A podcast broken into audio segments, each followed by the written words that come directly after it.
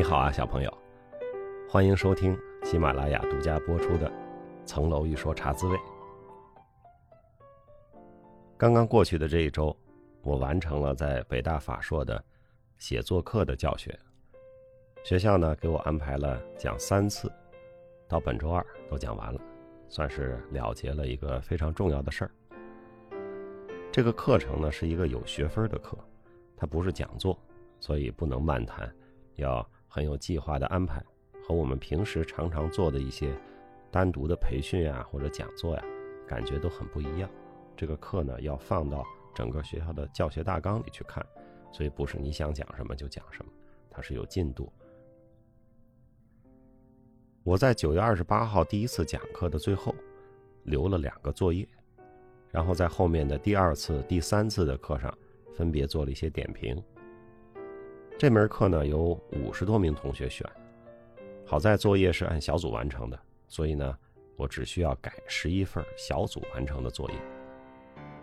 第三次我在课堂上讲哈，我觉得我可以一天改很多份不同的备忘录，但是我这次领略到了一种新的体会，就是一天之内。改了相同主题的备忘录十一份这是一个多么有挑战的事儿。这个经历啊，让我更加体会到了老师们在看作业和改作业时候的辛苦。我上学的时候，很少有这种以小组为单位完成作业的事儿啊，都是各干各的。我在明信片栏目里也收到了一些问题，就是说在这种小组完成的情境下。有的人出力多，有的人出力少，甚至有的人不出力，该怎么办呢？其实也没有怎么办。如果一个人自己不想用功，那别人是无法激励他的，是吧？就像那句话，你无法叫醒一个装睡的人。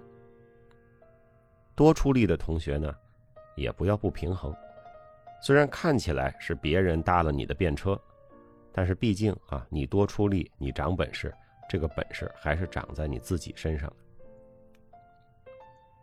这次讲课和改作业还让我有一个突出的感觉，就是现在的同学们英语都很好，至少比我大学刚毕业的时候好。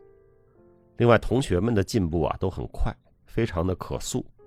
第一次讲过的问题，第二次就很少出现了；第一次举过的例子，第二次的作业里就可以很灵活的运用。相比之下，反而是有些从事了几年律师工作的同学，形成了一些积习。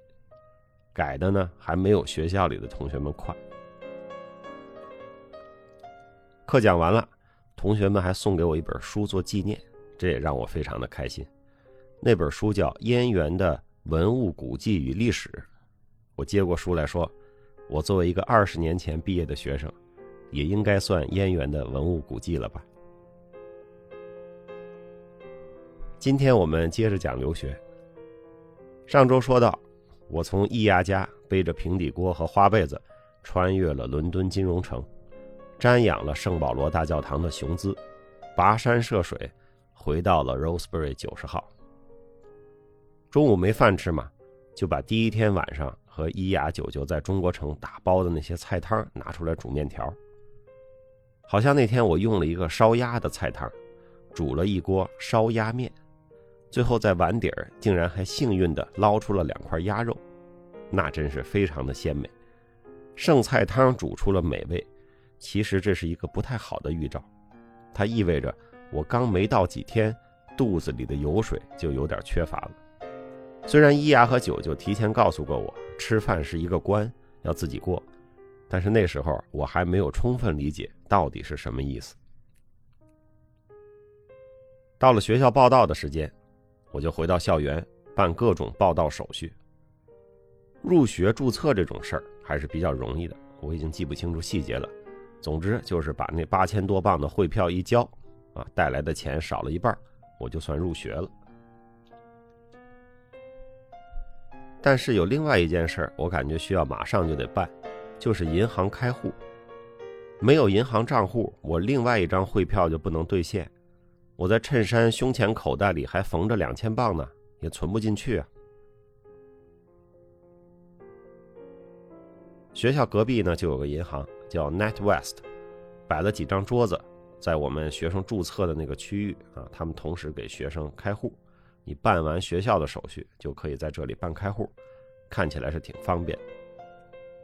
但是英国的事儿呢，好多都是看起来方便，干起来就不是那么回事儿。我坐在一个银行的小伙子对面，啊，看起来他也很年轻，业务不熟，慢慢的翻着我填的表和材料，慢慢的在和手里的他的一个什么工作说明对着。开户呢，有一项要填，就是 home address 是吧？你家庭住址。我当时填的就是我们家。他问我，你有什么文件能证明这是你的地址吗？我说啥意思啊？我住这儿，我怎么证明啊？他说，比如身份证件。我说我们天朝上国的护照也不写家庭住址啊，身份证上倒是写着呢，北京市宣武区哪哪哪。我给你看，你也不认识。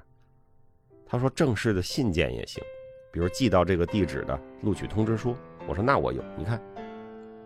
他拿过来看了一会儿，说：“你这通知书上的地址跟你填的表上的地址不一样啊。”我说：“是啊，通知书的地址是我妈的单位，这么重要的事儿，我怕往家寄寄丢了，所以往我妈单位寄。”他说：“所以这不是你的 home address。”我说：“那咋办？学校都认了，都给我寄了通知书，你们不认呀？”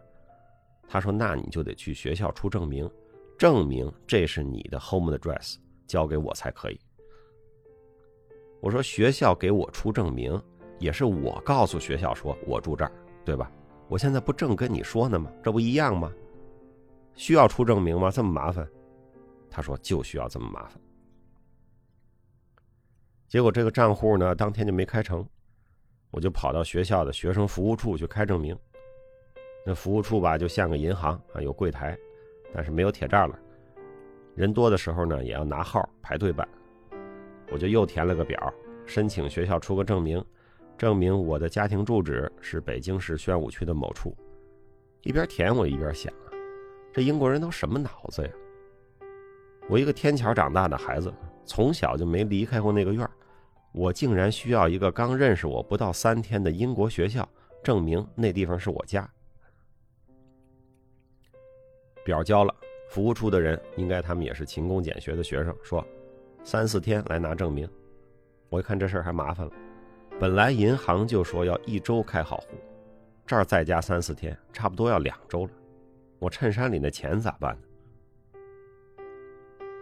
回到宿舍，啊，我检查了一下基础设施，权衡了一下，我到底是把钱拿出来锁抽屉里呢，还是一直留在衬衣里等着开好户呢？我晃悠了晃悠那个抽屉的锁，又拉了拉这个宿舍门的锁。感觉纯粹是形同虚设，稍微给点力气就能把它撞开。我想我这一年的生活费大概得有三分之一在这衬衣里呢。我把钱留在宿舍，万一哪天我回来发现没了，我都不知道谁偷的。我穿在身上，就算上街让人给劫了，我至少还能看看是谁给我抢走的。对，就这么办。我要在两周之内一直穿着这件衬衫，直到开好户头。于是哈，每天我出门就穿着这件从北京穿出来一直也没法洗的衬衫。钱在那个兜里啊，有一点鼓。好在天气冷了，穿个毛衣再来个外套，别人也看不太出来。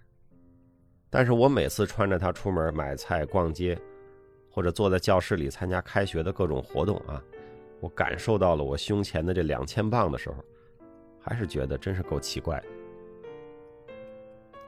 我做好了这件衬衫要穿两周的准备，但是九九的到来解救了我。九九接完我回莱斯特了，待了一周左右，他又回来了。毕竟还是伦敦好玩，顺便呢，他想看看我安顿的怎么样。他回来的时候啊，学校那证明已经开好了，交给银行，但是户头还没有开出来。九九一来我就抱怨说：“我说这办点事儿也太麻烦了，银行也太慢了。我这两千英镑的衬衣已经穿了一个礼拜了。”九九含着笑，用复杂的目光看看我，大概是说：“本来不傻的一个人啊，怎么刚到英国，时区慢了八个小时，行为举止就这么可笑了？”九九说：“你拿出来吧，把钱存到我卡里，正好我们那边开学啊，要资金证明，我把你这钱存进去，显得我钱多，我去打一个 statement，哎，我赶紧找剪子，就把这个衬衣缝的口袋剪开了。一边剪，我一边觉得这好像是新学期的剪彩仪式。这个口袋不剪开，我的新生活仿佛就没有开始。我把两千镑交给九九，他找了个 ATM 机存进去了，顺便在机器上呢打了一个 bank statement，愉快的收起来，准备交给他自己的学校做下学期有钱上学的证明。九九呢就在我宿舍又住了几天。他是个晚睡晚起的人，而我的时差那会儿还没有完全倒过来，每天是困得早，醒得早，所以我起来了呢。就吵得他睡不踏实。另外，我宿舍附近呢有个教堂，每天白天大概是早晨七点还是八点就开始正点敲钟，到正点的时候要叮了咣啷响半天，然后到一刻、半点、三刻的时候也会敲一下。那教堂啊，因为离得挺近的，我宿舍房间里可以很清楚地听见那个钟声。九九本来就被我早起之后的各种动静弄得很烦，他又不好意思骂我，可这儿一敲钟。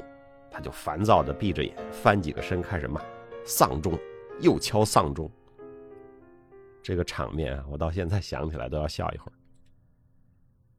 小朋友，你有没有过像我一样，拿着一笔重要的钱，左右怕丢了的经历呢？欢迎你留言分享一下。说了好几期的留学生活了哈，下周说点正事儿，聊聊我是怎么选课的。小朋友，别忘了。请努力找时间读书，请努力找时间锻炼，请多多帮助他人。我祝你周末愉快，小朋友，我们下周再见。